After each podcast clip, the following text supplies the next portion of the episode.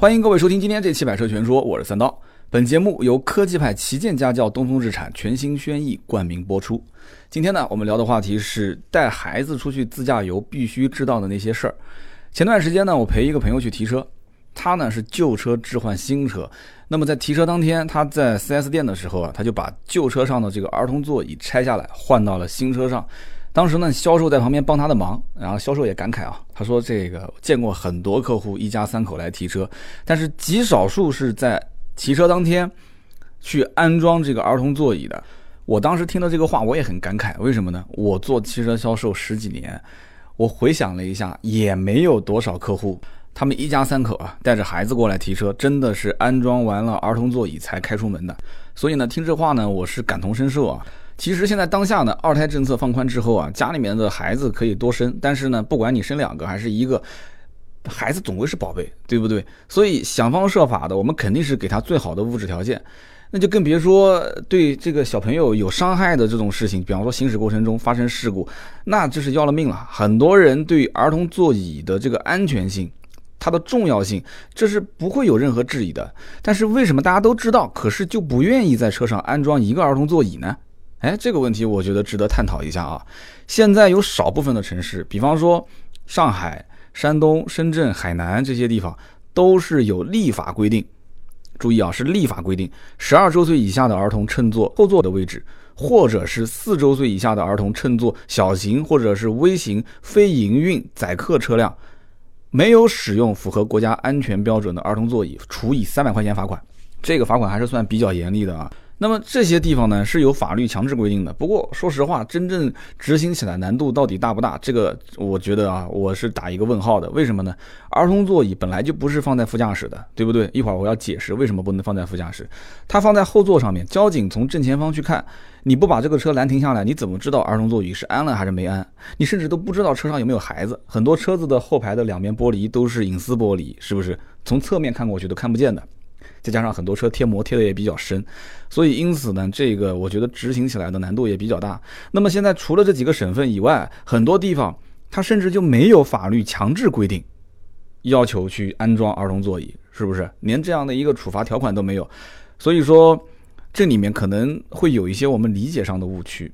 什么叫做理解上的误区呢？就是说，对于安全座椅的安全性、可靠性，这个不用讲，但是大家觉得不安它也没关系，这个里面肯定是。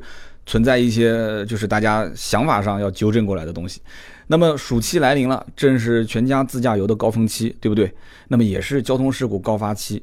这个时候，我觉得听一听这期节目呢，还是有帮助的。我希望能给大家呢，至少提个醒啊，带孩子出门的家长们至少有一些干货是可以吸收吸收的。那么关于孩子的交通事故呢，我相信网上有很多视频，现在互联网资讯这么发达，很多人都看过。其中有一个视频触目惊心啊，就是讲。一个小轿车拐弯的时候，突然它的右后门一个小孩子从里面咕噜咕噜咕噜就滚出来了。我的天，这个你要想后面只要但凡来一辆车，甭管是什么车，这个小孩子肯定是凶多吉少啊，凶多吉少。我相信但凡是看这个视频的大人一定会惊声尖叫，哇，这怎么会这样？很多人会问，这到底是什么原因导致的呢？对不对？很明显，大人在前面开车，这孩子肯定是一个人坐在后排。这个右后门是被他可能是触动了车门的开关，打开之后一个转弯，小孩子就直接丢出去了。那么有人就讲了，那这个车是不是不带自动落锁功能呢？对，有可能这个车是不带自动落锁，也有可能它已经锁上了。但是很多的车子不是连续扳两下车门的这个开关，它也可以打开嘛。那么在行驶过程当中，以及包括在停车期间。儿童锁这就很关键了，所以你看他那个小孩滚出去的这个视频，他是从右后门，也有可能这个车主他把左后门的儿童锁锁上了，即使是这样子，还是会有危险，是不是？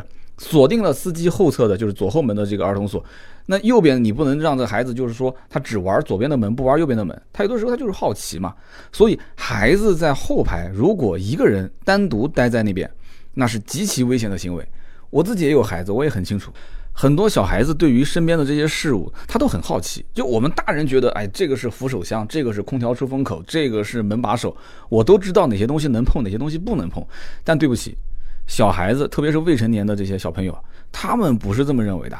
他们对什么东西都很好奇。你给他个易拉罐，你扔里面扔个小石子，他都能玩半天。他对什么东西都好奇，你更别说车上这些，他从来没见过的，他也不知道到底危险在什么地方。所以你让他在后排自由活动，是吧？你大人在前面开车，是不是？那他在后面，他肯定会有无比的好奇心，想这边摸摸，那边去看一看。那我们开车的过程当中。你没有任何一个人可以说后面长着眼睛，能无时无刻的去盯着自己的孩子，说你这个别动，那个别动，不可能的事情。所以他自由活动，他就肯定会把后面的一些东西当成玩具，我们可以理解吧？小的时候我们就也喜欢玩啊，这个升降玻璃的游戏，对不对？把玻璃升上去降下来，我觉得也很好玩。但对不起，小孩子，你看他很可爱，哎，玩玩具的时候，这个啊笑嘻嘻的。但这个不是玩具啊，这个里面每一个行为的背后是隐藏着危险的。我们就不讲说从车子里面掉出去这么危险的事情，你但凡就是玩这个玻璃升降，有些车它是不带防夹功能的。我们在网上也可以看到类似这样的事件，对吧？小朋友的这个头颅被车窗夹着，很痛苦。大家知道，车窗如果没有防夹保护装置的话，它的自动车窗在关闭的时候，它的作用力可以达到四百牛顿，也就相当于是四十公斤的重量。这样的力道对于儿童，你甚至对于成人来讲都会造成巨大的伤害。那如果是夹的不巧，导致孩子或者是成年人窒息，那对不起，这个后果是相当严重的。所以说，给未成年儿童在车上去安装一个儿童座椅是非常有必要的。但是呢，有的人会说，这个道理我都知道，只不过安装这个儿童座椅在后排啊，第一是太占地方了，第二安装和卸载都很费事情，我不如干脆给孩子绑上安全带不就行了吗？当然不行，为什么呢？因为身高不足一米四的孩子，你就算把安全带的位置调到最低，你最后帮他系上之后，你会发现他这个安全带啊是绕着脖子的，是绕在脖子上的。所以一个小孩子的脖子到底有多重要？这个脖颈的位置啊有多重要？你你知道，如果是发生紧急事故，安全带会自动收紧，对不对？你一急刹车，在这个环境底下一自动收紧，对于小朋友的这个脖颈的伤害，这可是不可逆的，这是永久性的伤害。我们可以做一个测试啊，如果说五十公里每小时的车速发生碰撞的时候，安全带会自动收紧，对不对？那么这个时候它的瞬间的张力能达到多少牛顿？大家猜一猜啊？我们给答案吧，五千牛顿。五千牛顿什么概念？这个时候的安全带其实就跟刀刃一样，真的。孩子虽然没飞出去，但是这个脖子当时瞬间，我就不往下说了啊。我相信知道这个结果之后，很多人就不敢这么做了。所以因此不要抱什么侥幸心理。说开车给孩子系个安全带，对吧？身高不足一米四，未成年人，你从他脖子这边绕过去，你这是害他。所以有人觉得我自己开车比较慢，而且我这条路很熟悉，对吧？从我们家开到丈母娘家，或者是开到哪个亲戚家，路又近又好走，又很熟悉，速度开的又不快。什么叫做速度不快？车子稍微给点油，三四十、四五十公里每小时，这都是很正常的。不要认为这是家门口每天都走熟悉的道路，有什么好怕的呢？但是对不起啊，这个测试的结果无法改变啊！瞬间张力五千牛顿，这个时候安全带其实就像这个刀刃一样的，这句话一定要记住了。那么可能有人要问了，好，我就是去安一个儿童座椅，那我应该安在什么位置呢？什么位置是最安全的呢？其实首选应该是后排的中间位置。有人可能会说，不是后排左边吗？司机的正后方吗？司机的正后方是备选，那个位置也很安全。但是呢，为什么放在中间？是因为。这个小孩子啊，你放在左边或者是右边，他都有可能能触摸到车门啊，车上的一些装置。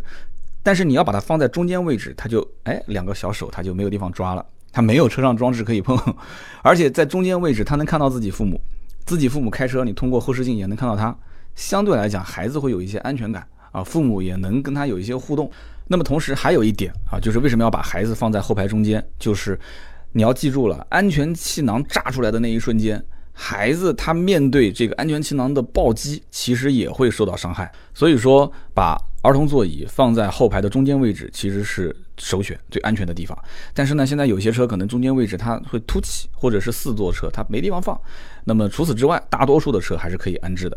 那么因此，这个是最适合放置儿童座椅的地方。那么次选是什么位置呢？就刚刚前面说的，次选就是司机的正背后。为什么？其实很简单，老司机都知道，发生事故的那一瞬间，司机出于本能打方向是怎么打的？他肯定是往左使劲打方向。为什么呢？把右侧甩出去，躲避障碍物，对吧？甩出去的时候，让右侧那一面成为一个受力的面，这是一个人的正常的条件反射，对吧？所以我们有的时候看电影。会出现一幕什么一幕呢？就是，呃，主驾驶的驾驶员呃受伤很严重，但是副驾驶没事。然后这个警官就判断说啊，这个是真爱。为什么是真爱呢？因为驾驶员当发生事故的时候，他应该本能的反应就是把副驾驶甩出去。可是他为了对吧，觉得这个副驾驶坐的是自己爱的人，他就赶紧把方向又纠正过来，让自己去迎接撞击。但这只是故事情节啊，正常情况下，绝大多数的情况下，驾驶员一定是把副驾驶甩出去。所以呢，主驾驶后座的这个位置是相对比较安全的，也因此呢，主驾驶后排我觉得是比较适合安置儿童座椅的一个地方，这也是目前绝大多数的家庭首选的一个安装位置。其实选择安装在这个位置，也有一部分考虑是方便。为什么呢？你要是安在正中间，那对不起，你上车的时候，你左侧坐个人得从左后门上，右侧坐个人得从右后门上。要不然的话，你从中间一点一点挤过去，对吧？很不方便。所以因此，大多数的家庭是把儿童座椅是放在主驾驶的后方这个位置。听到这里，有人可能要问了：儿童安全座椅，这个儿童是什么概念？我前面在说这个山东啊、上海啊这些地方立法的时候，其实已经提到了这个年龄，大家还能记得吗？这里面其中有一句话是这样说的：十二周岁以下的儿童乘坐在副驾驶的位置是不允许的。这句话大家注意听啊，十二岁以下的儿童。也就是说，按我们的理解，十二岁的孩子其实已经很大了。大家想一想，七岁、六岁就可以上小学了，十二岁基本上就是五六年级，这样一个年龄的孩子，就是很多人现在知道孩子成熟都很早，说话都跟大人一样的。很多人觉得这很，也长得也高，对吧？也很成熟，完全不需要坐儿童座椅了。但是我们还是要清楚一件事情，就是一般的私家车的这个座位啊。它是按照成人的标准来设计的，它不是按照孩子来设计的。所以说，如果你让一个不到十二岁的孩子坐在副驾驶，并且给他系上安全带，那会出现什么样的一个问题呢？一旦要是发生事故的时候，这个孩子可能会从安全带的下方滑出。啊，最致命的就是发生事故的时候，安全气囊弹出来。我刚前面已经说了，这个安全气囊炸出的时候，本身是有一定的伤害的，有杀伤力的。十二岁以下的孩子，他的这个颈部还是处在发育期。他的肌肉骨骼都比较脆弱，安全气囊一张开，这个冲击力可能会让这孩子轻则面部受伤，啊，重则胸部骨折，啊，颅内出血，颈椎这些位置都会骨折，最严重的就是可能窒息啊啊，再严重就不说了。所以气囊的这个盖板炸开的时候，有很多的不确定因素，包括周围的玻璃啊这些碎片，都可能会让这个孩子的颈部啊、气管啊各方面会割伤。很严重，所以因此极力不建议让未成年儿童去坐在副驾驶的位置。这还不算夸张的啊，更夸张的是什么呢？更夸张的就是坐在副驾驶的成年人手里面抱着一个孩子。哎，这个画面虽然现在很少见了，但是我相信还是有人会这么做。因为为什么呢？因为大人总觉得把孩子抱在自己手上是最安全的，是不是？很多人都觉得没关系，为什么呢？还是那句话，两三步路就到家了，我也不可能抱着他开长途，是不是？呃，这个司机开慢一点也没关系，谁不心疼孩子呢？对吧？一般情况下，开车的不是爸爸就是爷爷。那这个情况下，孩子在车上，大家速度都会放慢一些，四十码、六十码的开。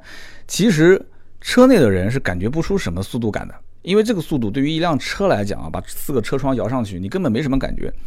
但是，一旦要是发生碰撞的话，大家知道吗？怀中如果你抱着一个孩子。它是一个十公斤重的一个婴儿，十公斤重很正常啊，因为小孩刚出生的时候，有的就是什么六斤几两、七斤几两，刚出生的时候就这样。那稍微长大一点啊，十公斤就是二十斤的孩子，瞬间就是按照大概在六十公里每小时左右的速度算的话，瞬间会产生二十倍于自己体重的冲击力。什么概念？也就是十公斤会变成两百公斤，你手里面突然之间产生一个两百公斤的力在往前冲。啊，一个前冲力，你觉得你能拽得住吗？你根本就拽不住。这还是一个速度还不算特别快的啊，大概五十六十公里每小时的速度在往前行驶，突然发生碰撞。所以，任何一个成年人他没有办法抱住两百公斤，并且像子弹一样飞出去的孩子，这句话一定要记住了。这个时候，成年人如果能能能保证自己的人身安全就不错了。你更别说你手中还抱个孩子。如果说你坐在副驾驶啊，你你抱着他，然后你自己坐着。发生激烈碰撞的时候，那你要记住，你手中的这个孩子其实就是你的安全气囊，你把它瞬间就当成一个这个你你和车之间的，就像一个夹心层一样的啊，就帮你去抵挡。你愿意让孩子帮你去挡这个伤害吗？你肯定是不愿意的，你巴不得自己帮他挡伤害才好。所以瞬间弹出去这个孩子还不算完，弹出去之后正前方安全气囊又炸开了。这个安全气囊炸开的瞬间啊，你知道有多快？六十毫秒的时间，它就可以让一个一百升的安全气囊完全充满。也就是说，气囊的弹出的这个弹出力啊，它可以达到两倍的大气压，就相当于是你潜水潜到二十米深的水深处，你身体所要承受的这个压力。我记得我有一次出去潜水，你别说二十米，我们才潜了，我们叫浮潜，浮潜大概也就是。十米不到吧，也就是估计六七米的样子，我已经感受这个水下的压力很大了。在这个情况下，二十米处的水深处的身体压力，你想，一个孩子你抱不动他，像子弹一样冲出去，结果又被一个安全气囊打回来，弹出的速度瞬间可以达到每小时三百公里。这个安全气囊，你说对这个孩子来讲，它是不是致命的伤害？其实我说这么多呢，可能听起来有一点耸人听闻啊，这个案例啊、数据啊。很多听友会说：“三刀，别说了，别说了，我买，我买，我安装还不行吗？行，但是呢，这个时候又有问题了。什么问题呢？现在的实体店和网店有很多，而且有 N 多种的品牌和款式，怎么选？哪一款适合自己？便宜的嘛，觉得怕质量不行；贵的嘛，又觉得说不实惠啊，或者有的人直接就说是买不起。其实呢，选择儿童座椅并不复杂。”首先呢，你要了解儿童安全座椅的这个认证体系到底有哪些。那么首先就是三 C 认证，这个就是我们国家的强制性产品认证制度，这很多人都知道，不用解释太多。这个是必须得有的三 C 标志。然后呢，就是欧洲的 ECE 认证。如果销售跟你说说，哎，这个品牌是欧洲进口的，你这个时候就要看它有没有这个 ECE 认证啊，A B C D E 的 E 啊，A B C 的 C，ECE 认证。在这个基础上，如果它还能再有一个德国的。ADAC 和中国的 CRS 认证，那就完美，完美了。感兴趣的话呢，我们也可以搜一搜，就这些认证标准，它背后具体是怎么测试的啊？这里面有非常详细的，就告诉你，它这个 ADAC 啊，中国的 CRS 啊，它是怎么去测这个儿童座椅的安全性。但是呢，这个含金量基本上就是按照我刚刚说的这个顺序来啊，三 C、ECE、ADAC、CRS 啊，就按照这个顺序，含金量呢是越来越高。可能有人要问了。有没有比较知名的品牌？我也不想看这些认证体系，我就认品牌。其实我也是这一类人，我也不想去听这些认证体系，你就告诉我什么牌子比较好就行了。这个里面呢，其实公认的买的比较多的，但价格也相对比较高的，就是德国的赛百世 （CYBEX）。赛百世这个牌子呢，有一个叫 ATON 五这个系列，它是最有名的，但是也相对比较贵，三千多块钱。然后呢，就是 Kiddy，就是奇弟啊，Kiddy K I D D Y。这个牌子卖的也很好，国内畅销的款是一千九百八十这个定价的一个叫做 Kiddy Guardian，就是监护人 Guardian Fix Pro 二这个品牌的这个型号，适合是九个月到十二岁的，它有一个前护体，大家可以看到有个前护体，可以把小朋友的前面给护起来，这个版本也是卖的很好的。然后呢，还有一个品牌叫做 Britex 保德士啊，B R I T X 保德士。这个品牌呢比较老啊，有人讲是一个骨灰级的品牌。它曾经跟德国大众汽车联合开发了世界上的第一个 ISOFIX 这个接口，我相信很多人都听过啊，RSOFIX 这样一个固定儿童座椅的一个系统。它还参与制定了各种法规。它的这个儿童座椅的价位基本上在两千块钱左右。有的人可能要说了，这三刀你动不动就是两三千、三四千，而且你介绍的都是国外的牌子，都很贵啊。其实呢，国内也有。国内值得推荐的牌子，比方说像好孩子啊，或者是浙江的一个牌子叫感恩，这不是给他们打广告啊。那这两类就目前来讲销量还行啊。如果一定要选国内的牌子，好孩子的话，一个叫 CS 五五八、CS 三百两个型号，目前卖的不错，大概也就在八九百块钱，比进口的可能便宜一半。那么这个浙江的品牌感恩呢，也差不多八九百块钱。这个品牌呢，曾经赞助过《爸爸去哪儿》，所以你问一些宝妈、宝爸，他们说不定也知道。其实很多家庭啊。孩子稍微大了一些，你才会把他带出门。因为我自己家里面有宝宝，宝宝刚出生的时候，基本上是很少带出门的。所以呢，国人对于这个零到十二个月的婴儿提篮式儿童座椅接触的并不多，这也是非常难卖的。很多人不会买这个的。小孩子，你如果是出去打预防针，那可能会出去一下。你基本上你只要不去医院检查吧，很少把这种小婴儿带出去逛的。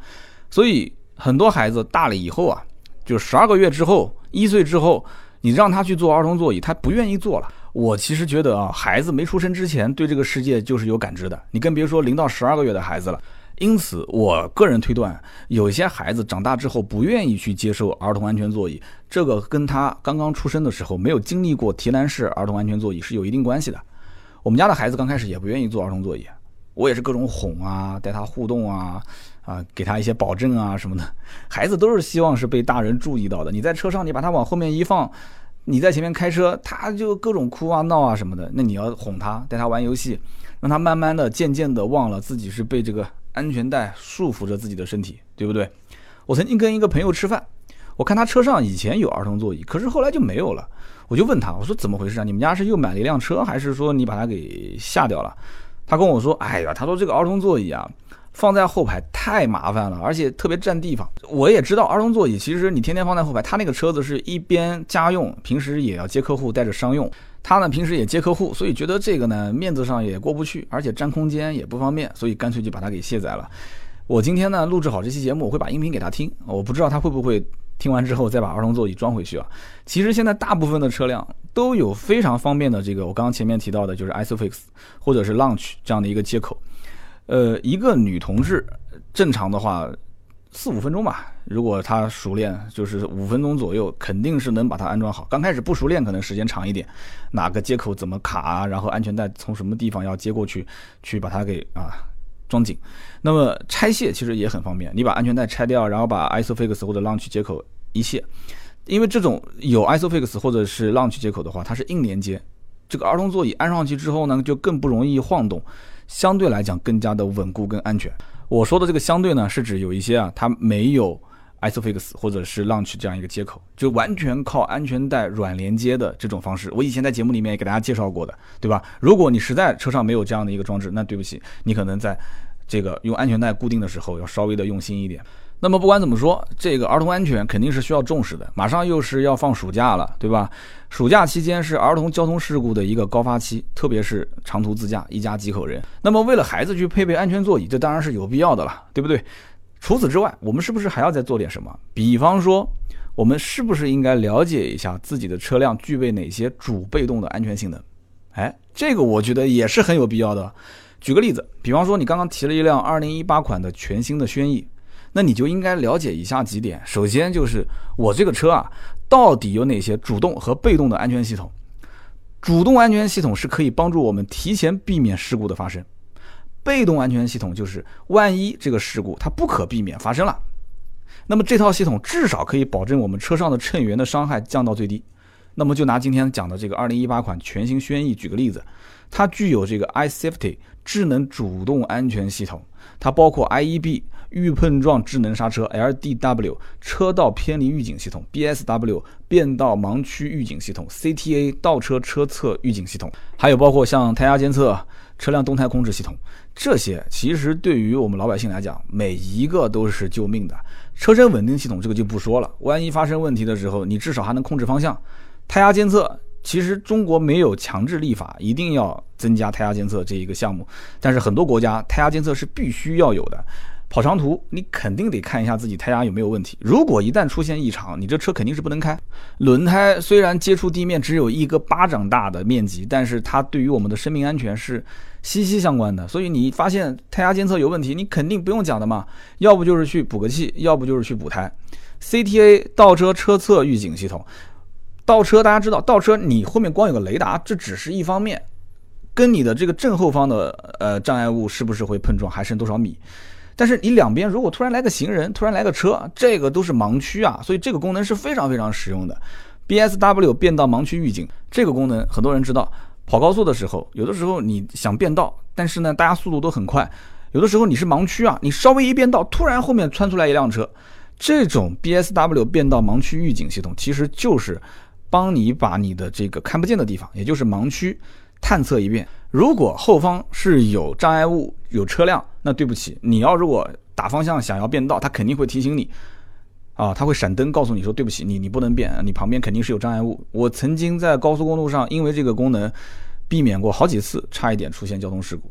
那么 LDW 车道偏离预警呢？这个呢，一般就是你如果犯困啊，就眼睛快睁不开了，车子呢，哎，有点偏，有点偏，压了白线了，它就会提醒你啊，就是赶紧要回正。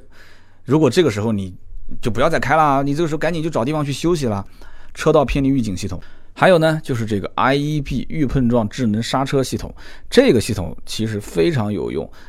人就算走路，有的时候还会磕磕碰碰的，你说是不是？我们日常开车的时候，稍微走一个神，开个小差都很正常。那么这个时候，你的车速和你跟前车保持的距离，它会实时测算。它如果测算出你快刹不住的时候，它会稍微辅助给你踩一脚刹车。这个功能真的非常的实用，我自己车上就有。那么刚刚讲的这些呢，是主动安全系统。我们再说说被动安全。如果呢，你要是全新轩逸的车主呢，这个车它会拥有多通道 Zone Body 区域车身结构和六安全气囊。与此同时呢，它还有很多的一些辅助安全设施，比方说 LED 的前大灯啊，它的照射范围更加的广，而且呢更加的清晰。还比方说增加了识别度更高的 LED 的日间行车灯。其实呢，无论车上有多少套安全系统，驾驶员的安全驾驶意识才是最关键的，是不是？那么暑期即将来临了。带着一家人呢，平平安安、快快乐乐的出行，那是一个非常温馨的画面。但是呢，炎炎的夏日，车只要稍微在路边停上一会儿，那不用说的啊，这整个车内肯定是闷热无比。所以呢，节目最后分享几个这个夏日降温的小妙招，给大家去听一听，也可以学一学啊，我觉得挺有意思的。首先就是网上流传非常广的一个方法，什么方法呢？就是把副驾驶的车窗全部降下来，然后呢。开关主驾驶的车门，哎，这看起来好像有点傻啊。但是呢，你多开关几次，你开个十次左右，你再去看看。整个的车内的温度，你会发现很神奇啊！网友亲自测过，五十度的车内温度，如果开关十次车门，温度可以降到四十三度，还是有一定的效果的，降了七度啊！你想一想，你前后开关十次车门也没花多长时间，是不是就降了七度？那么如果说你觉得这个方法比较傻，你可以选择第二种方法。第二种方法是什么意思呢？就是你上车启动车辆，你别急着开空调，你可以先把你的主驾驶。副驾驶以及左后侧的三扇窗户先打开，右后侧的那个窗户不要开啊，右后侧先不开。然后呢，你就正常行驶，正常行驶。这个时候你还会发现一个很神奇的现象，就是这个风啊，它不会直接朝这个乘客的脸上吹，它会形成一个高压区，空气大量聚集在那个地方，然后从没有关窗户的那一侧排出。这个时候你开大概两公里左右，你再测一下车内的温度，这个时候应该能降到。四十二三度，如果车内温度是五十度的话，网友测试大概能降到四十二度左右，还是有一定的效果的。我相信这个方法应该很多人会去用啊。那么第三种方法呢？第三种方法就是两分钟就可以让车内温度降八度。有人讲，哎，这个不错啊，但是我说出来，我估计很多人就不会用了。这个也是网友亲测是有效果的。那么是什么样的一个方法呢？就是用我们在超市随处就能买得到的。六神花露水，哈哈，用六神花露水在车内喷大概二十次，这个时候你会发现一个很神奇的现象，车内的温度瞬间就能降八度左右。那到底是什么原因呢？其实也很简单，因为花露水里面含有酒精，酒精易挥发，你喷个大概二十次左右，你这个车内的温度自然就降了，因为酒精它能把这个热量带走。可是有个问题，就是你喷了二十次之后，这个车内的味道是相当的刺鼻啊，所以这个方法大家就当是开个玩笑吧啊。那么二零一八款的全新轩逸的车主，我觉得就不用那么麻烦了。为什么呢？因为车内它有双区的独立控制的自动空调，这样的一个设置呢，可以让车内的温度呢，你只要简单的设置好。甚至于你左侧和右侧主驾驶、副驾驶的温度都可以调节的不一样。那么夏天呢，什么温度相对来讲比较合理呢？车内的温度，我个人建议啊，呃，二十二度到二十六度之间。那么快要到目的地的时候呢，大家可以提前个三四分钟把空调给关了。有人讲说这个金牛刀，我其实还真不是因为金牛刀才这么说。这个里面说大了，一是为环保做贡献，大家知道这空调嘛，有氟利昂，对吧？我们只有一个地球。那么二一个呢，我们说小一点，不要说那么大，对自己的切身利益，真不是为了省那么一点油，而是你下一次启动车辆的时候，如果你在熄火前空调没有关。你的发动机、压缩机是同时启动的，其实对你的整个车辆的负荷啊，还是会比较大，其实是有一定的伤害的。所以因此，我不是很建议啊，就是熄火的时候是空调不关闭直接熄，稍微多做一步，提前三四分钟先把空调关了，然后到了停车场再熄火。下一次上车的时候呢，点火，然后也别急着开空调，就用我们刚刚说的第二种方法，先稍微把温度降一降，然后车窗关起来。再开空调，这样的话呢，我觉得效果更好，更省油。那么好了，今天呢跟大家聊那么多，分享了很多关于车内的儿童安全的相关知识，我希望大家喜欢。那么本节目呢是由科技派旗舰家轿东风日产全新轩逸冠名播出。我也希望呢大家呢在节目下方分享一下自己更多的关于儿童出行安全方面的相关经验。那么感谢各位听友的收听和陪伴，我们今天这期节目就到这里，下期节目接着聊，拜拜。